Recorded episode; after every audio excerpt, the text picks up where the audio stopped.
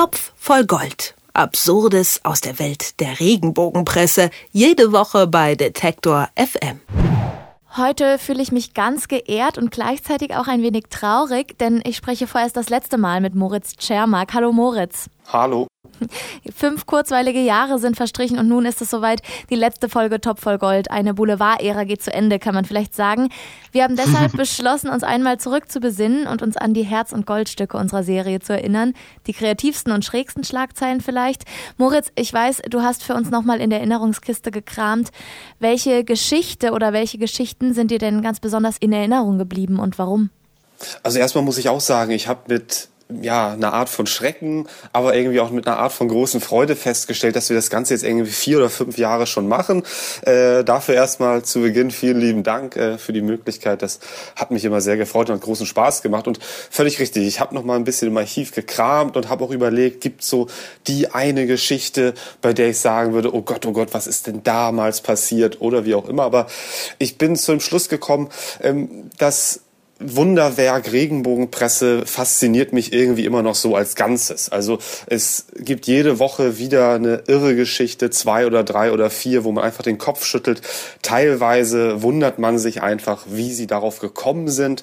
Das sind manchmal ja auch ganz seichte Geschichten, die jetzt niemandem so richtig wehtun, aber trotzdem irgendwie ein bisschen irre sind. Und dann gibt's natürlich immer diese ziemlich ekligen Geschichten. Und ich bin für mich persönlich zu dem Schluss gekommen, dass ich diese ekligen Geschichten doch deutlich äh, schlimmer finde, die bleiben bei mir doch deutlich stärker hängen. Und es ist dann auch gar nicht mal so eine einzelne Geschichte, an die ich mich irgendwie jetzt so erinnern kann, weil dafür ist dann einfach nächste Woche wieder die nächste verrückte Geschichte im Zeitschriftenregal zu finden, sondern es sind eher so Themenkomplexe, äh, bei denen ich immer noch fasziniert bin, dass die jahrelang aufrechterhalten werden, immer wieder neu gefüttert werden von den Redaktionen. Da ist natürlich allen voran das Schicksal von Michael Schumacher zu nennen, der nun wirklich seit irgendwie auch vier, fünf Jahren äh, oder vor vier, fünf Jahren diesen, diesen schrecklichen Unfall beim Skifahren hatte und obwohl das alles jetzt so weit zurückliegt und obwohl die Familie Schumacher mit Statements, äh, mit öffentlichen Aussagen, aber auch mit juristischen Schritten, mit Hunderten von Unterlassungserklärungen klargemacht hat, dass sie nicht möchte, dass über den Mann berichtet wird, dass über seinen Gesundheitszustand spekuliert wird und so weiter. Trotzdem machen die Regenbogenredaktionen das immer noch und das über Jahre und so beharrlich. Das, äh, das ist schon fast bewundernswert, finde ich, wie man so sehr ja einen Willen einer Familie irgendwie ignorieren kann.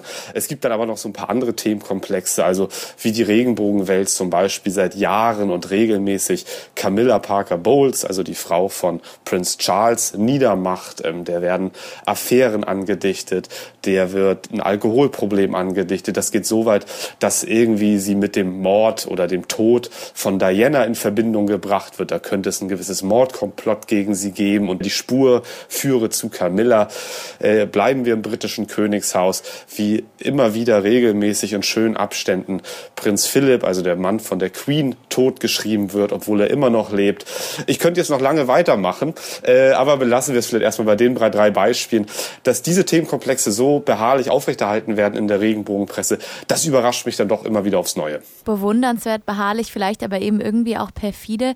Dementsprechend. Definitiv, ja. Sind das die ähm, Emotionen, die bei dir dann auch überwiegen, wenn du jetzt zurückschaust auf die Zeit? Also ähm, Wut vielleicht auch oder eher ganz schön viel Schmunzeln? Es ist immer schon eine Mischung aus beiden gewesen, glaube ich. Und ich glaube, das hätten sonst mein Kollege Mats Schönauer, mit dem ich den Top voll Gold damals ja gegründet habe und ich auch gar nicht so lange durchgehalten, uns das regelmäßig anzugucken. Also diese Hefte sind natürlich auf Unterhaltung ausgelegt und auch uns unterhalten sie natürlich irgendwie. Vielleicht immer auf einer etwas anderen Ebene als das Zielpublikum. Aber auch wir müssen natürlich lachen über die Geschichten, weil sie einfach so irre sind. Ähm, und deswegen war es schon immer relativ ja, witzig oder amüsierend, sich diese, diese Geschichten anzugucken. Auf der einen Seite. Auf der anderen Seite ist es eben so, wie ich schon gesagt habe, gibt es wirklich richtig eklige Geschichten, wo auch auf Leute eingetreten wird, die nun wahrlich irgendwie schon am Boden liegen, bei denen klar ist, die haben psychische Probleme und da wird nochmal richtig der Dreck rausge rausgezerrt und nach vorne gezerrt und ins Licht gestellt. Das ist natürlich äh, ja eine Sache, die dann nicht so wahnsinnig viel Spaß macht, sich das anzugucken. Trotzdem haben wir es gemacht und ich will hier jetzt auch gar nicht groß rumweinen. Äh, das Ganze passiert natürlich immer auf einer freiwilligen Ebene, um Gottes Willen, da zwingt uns keiner zu. Äh, und wir finden es auch nach wie vor irgendwie ganz wichtig, das äh, sich genauer mal anzuschauen, regelmäßig anzuschauen, denn das bleibt dabei immer noch. Diese Hefte sind wahnsinnig groß, die haben eine große Auflagenzahl, die haben eine irre Meinungsmacht.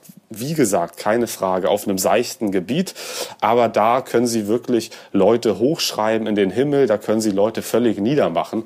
Äh, nur noch mal zur Erinnerung, ein Heft wie die Freizeitrevue hat ungefähr so eine Auflage wie der Spiegel. Klar, nicht im politischen, äh, sondern eher im Star- und Celebrity-Bereich. Aber auch da können sie eben wirklich Stimmung machen gegen Leute und richtig auf Leute draufhauen. Ich erinnere mich gut, wir haben nämlich damals auch zusammen über die Statistiken gesprochen und die Zahlen waren mir auf jeden Fall auch neu. Ähm, und auch der Top voll Gold, der gibt Boulevardmedien ja eine Plattform, kann man sagen. Bei Detektor FM-Hörern war Top voll Gold, äh, wenn wir mal auf die Klicks schauen, auch immer sehr beliebt. Es gibt doch auch viele Leute offenbar, von denen man es erst nicht so denkt, die sich aber insgeheim doch für den Klatsch interessieren. Was würdest du denn sagen? Was macht dieses Guilty Pleasure aus? Ja, das kann ich mir gut vorstellen, dass sich da sowas gut klickt. Ähm, darauf basiert ja äh, die, die gesamte Regenbogenpresse beziehungsweise auch diese ganzen äh, Online-Plattformen, die sich jetzt nur um Stars und Sternchen irgendwie drehen. Ich gebe zu, auch ich finde es immer ganz interessant äh, in der Regenbogenwelt, ja, dieses, dieses irgendwie fiktionale Tagebuch von Helene Fischer dann einfach weiterzulesen. Ah, jetzt gibt's einen neuen, aber mit dem gibt's auch wieder Ärger und so weiter.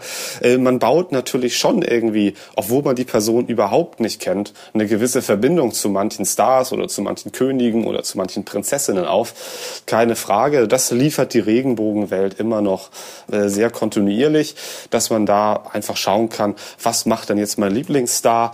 Und natürlich geht es in der Regel immer um irgendwelche negativen Geschichten. Auch da ist es, glaube ich, so, dass man sich einfach ganz gerne auch mal ja am äh, vielleicht an der Kehrseite der Medaille des großen Ruhms so ein bisschen hochziehen kann. Wir hatten schon von Anfang an immer so ein bisschen das Gefühl, wenn wir auch mal mit Leuten gesprochen haben am Kioskregal und gefragt haben, warum kaufen Sie jetzt das Heft und warum nicht das und warum kaufen Sie das überhaupt? Ähm, da ging es schon darum, dass man irgendwie äh, den, den Stars, mit denen man sonst natürlich nicht so wahnsinnig wahnsinnig viel zu tun hat, ein bisschen näher sein kann, aber eben auch immer die Schattenseite des Star-Daseins sehen konnte. Wie gesagt, den Alkoholkonsum, die Affären, Sodom und Gomorra in der Celebrity-Welt. Geht das denn bei dir so weit, dass du abends dann auch noch die Blätter aufschlägst oder liest du da zum Ausgleich Albert Camus? Äh, ist weder noch, ich will es jetzt nicht übertreiben, aber ähm, tatsächlich äh, halte ich mich äh, in meiner Freizeit von diesen Heften fern. Was aber schon so ist, glaube ich, ähm, dass mir diese, diese Lektüre natürlich auf einem äh, interessanten Gebiet, von dem ich vorher jetzt gar nicht so viel Ahnung hatte, äh, was gebracht hat. Ich kann zum Beispiel ohne Probleme Querverbindungen in den europäischen Königshäusern aufsagen. Ob mir das irgendwann mal in meinem Leben einen Vorteil bringen wird, weiß ich nicht, aber immerhin ein bisschen was gelernt dabei. Ja, bei Wer wird Millionär dann vielleicht. Genau. Zum Abschluss nochmal die Frage, was ist denn dein absoluter Lieblingspromi, der dich bei Top voll Gold die fünf Jahre irgendwie jetzt durchgehend begleitet hat und zu dem du eben vielleicht eine Verbindung aufgebaut hast, obwohl ihr euch gar nicht kennt?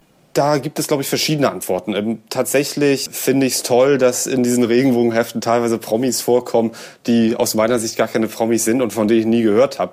Da müssen die Hefte dann manchmal auch sogar in Klammern auf der Titelseite hinzuschreiben, in welcher Fernsehsendung der nun mitspielt und so weiter. Also wer da alles als Promi gilt, das finde ich schon immer ganz interessant. Aber aus meiner Sicht, einfach aus einer ähm, distanzierteren Sicht, ist, glaube ich, nach wie vor mein Lieblingspromi Günther Jauch.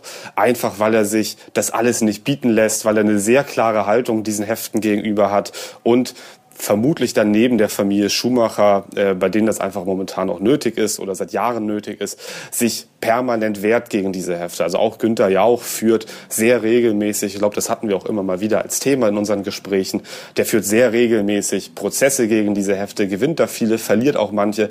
Aber das freut mich immer wieder, dass der sich das auch nach Jahren einfach nicht bieten lassen möchte. Jetzt muss ich leider aufhören, Fragen zu stellen, denn äh, das war die letzte Folge von Top voll Gold bei Detektor FM. Moritz war wie immer schön mit dir und ich sage einfach nochmal von uns allen äh, ganz vielen Dank für all die Gespräche und die Zeit. Ja, vielen lieben Dank an euch alle zurück. Topf voll Gold. Absurdes aus der Welt der Regenbogenpresse. Jede Woche bei Detektor FM.